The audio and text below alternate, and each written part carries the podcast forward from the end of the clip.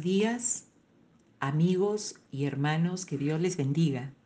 Estamos al día miércoles 26 de agosto del 2020 y a los 164 días de cuarentena por el COVID-19 focalizada en algunas regiones del Perú.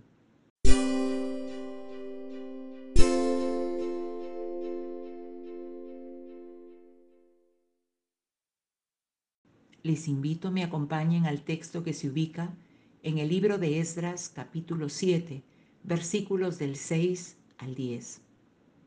Esdras, cuyo nombre significa el Señor es ayuda, era un sacerdote, también escriba diligente en la ley de Moisés, que Jehová Dios de Israel había dado.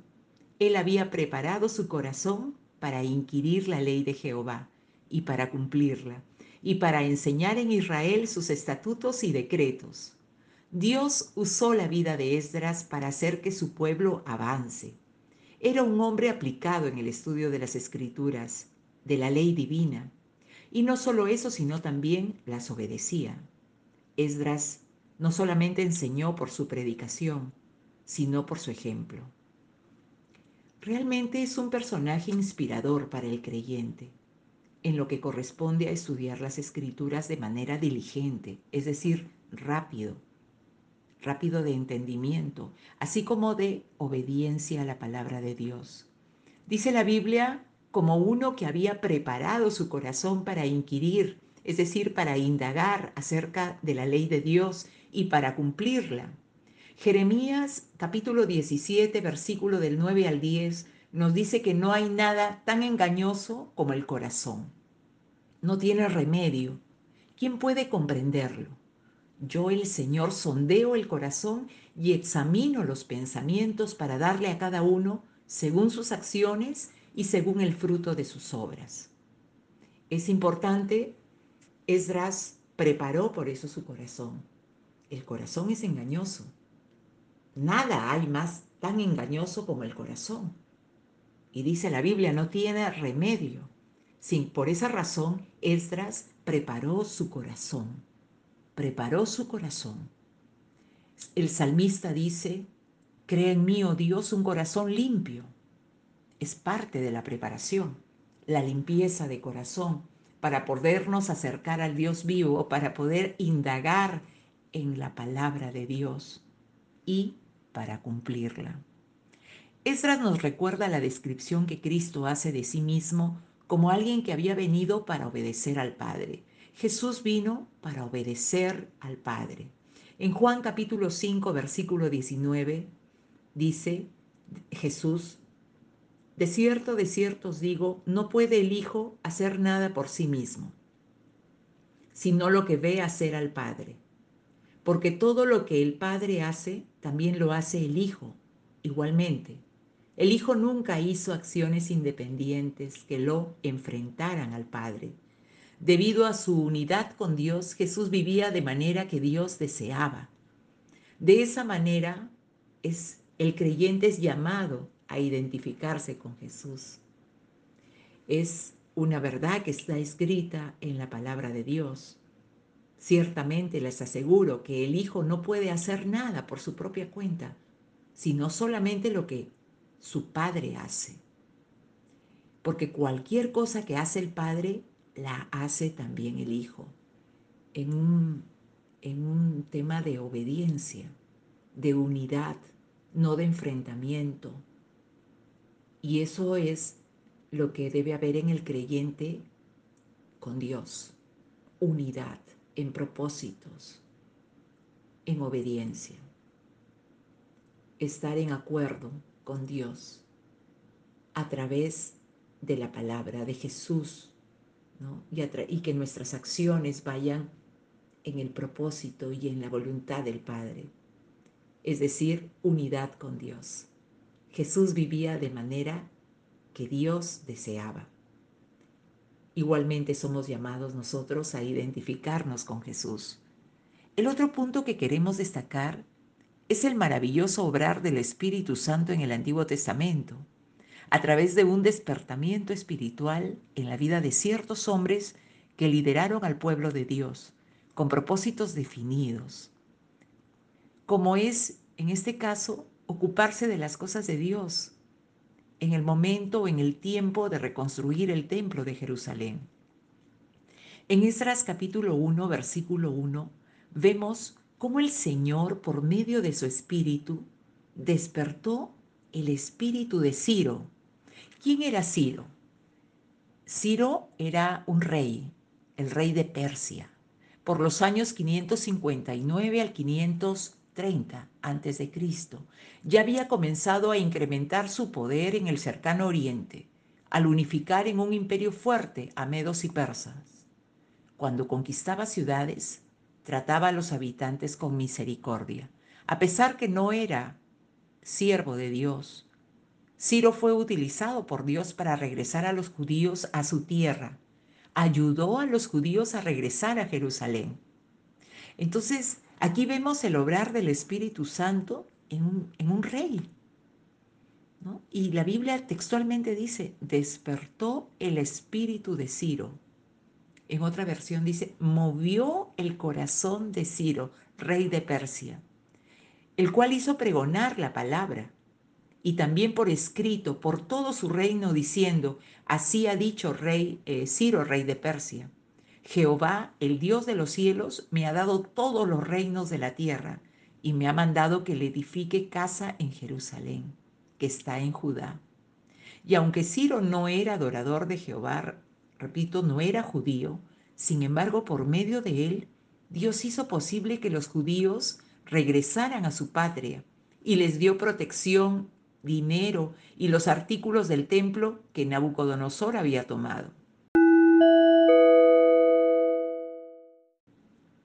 Esto nos enseña que cuando nos enfrentamos a situaciones difíciles, podamos recordar que el poder de Dios no está limitado a nuestros recursos, sino que Dios es proveedor y cuando Dios quiere hacer algo, Él se provee de recursos. Él provee aquel a quien ha levantado, le provee los recursos.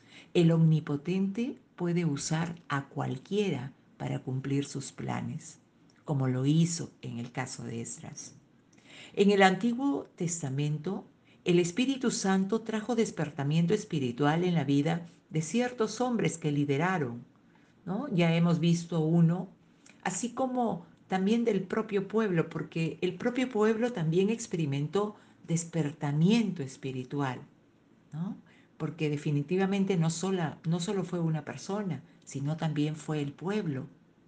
En el libro de Ageo capítulo 1 versículo 14 tenemos lo que dice así, despertó Jehová el espíritu de Zorobabel despertó Jehová el espíritu de Zorobabel, hijo de Salatiel, gobernador de Judá, y el espíritu de Josué, hijo de Josadac, el sumo sacerdote, y el espíritu de todo el resto del pueblo. Ellos fueron y comenzaron a trabajar en la casa de Jehová de los ejércitos, su Dios.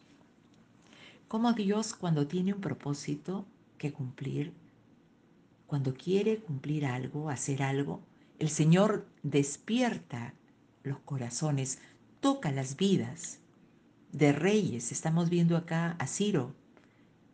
Ahora vemos, eh, bueno, tocó también a Esdras.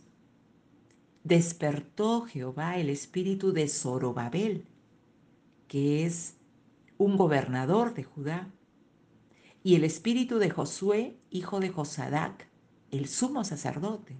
Estamos hablando de reyes, de autoridades, de gobernadores y también de sacerdotes, el sumo sacerdote. Es decir, aquí hay un despertamiento espiritual y también el espíritu de todo el resto del pueblo, porque ellos fueron y comenzaron a trabajar en la casa de Dios. Hacer referencia a Zorobabel. ¿Quién es Zorobabel? Él es un líder que guió el regreso del primer y más, y más grande grupo de judíos del cautiverio de Babilonia cuando retornaron a Jerusalén. Bueno, él lideró ese primer grupo. Él fue el grupo más grande Esdras guió al segundo grupo de exiliados de regreso a Jerusalén. Entonces fue un liderazgo. Ellos son líderes, líderes que Dios levantó en su momento y que fueron tocados, movidos, despertados por el Espíritu Santo. Y eso es tan hermoso ver, porque el, obrar de Dios, el obrar del Espíritu Santo a, lo largo de las, en la Biblia, tanto en el Antiguo Testamento como en el Nuevo Testamento, es importante. Y también es importante el ánimo del Señor a estos hombres, a estos líderes, porque estos son hombres. Y como seres humanos, al enfrentar planes, proyectos, no fue fácil también.